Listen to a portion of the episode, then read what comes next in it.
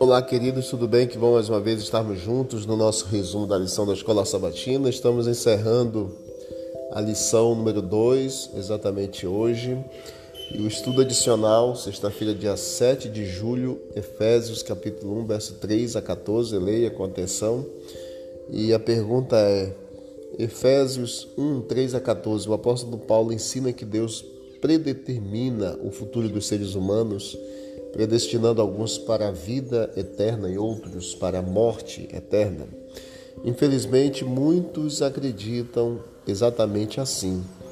No entanto, é, quando nós lemos de forma mais detalhada, tanto Efésios como também outras cartas e a palavra por completo, nós vamos poder compreender que, por exemplo, nessa passagem, o papel de Cristo ele é determinante uma vez que a escolha divina de nos adotar ocorre por meio de Jesus Cristo. Efésios capítulo 1, verso 5. Ou exatamente nele, em Efésios 1, verso 4 e 11. Deus exerce a predeterminação em relação aos que escolhem a fé em Cristo, em vez de selecionar salvos ou perdidos antes do nascimento das pessoas. A decisão divina é a resposta estudada, predeterminada aos que exercem a fé em Jesus Cristo. Efésios também nos fala que existe uma linguagem relacional vívida sobre a obra de salvação. Deus é Pai e nós somos seus filhos adotivos que recebem suas bênçãos abundantemente. Devemos entender a linguagem sobre a escolha e a predeterminação à luz dessa rica linguagem relacional, relacionamento de pai e filho.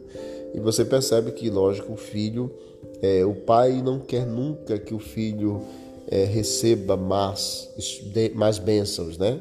É, e sim receba é, sempre as coisas boas, né? Não quer que ele receba as más instruções, mas sempre as boas instruções.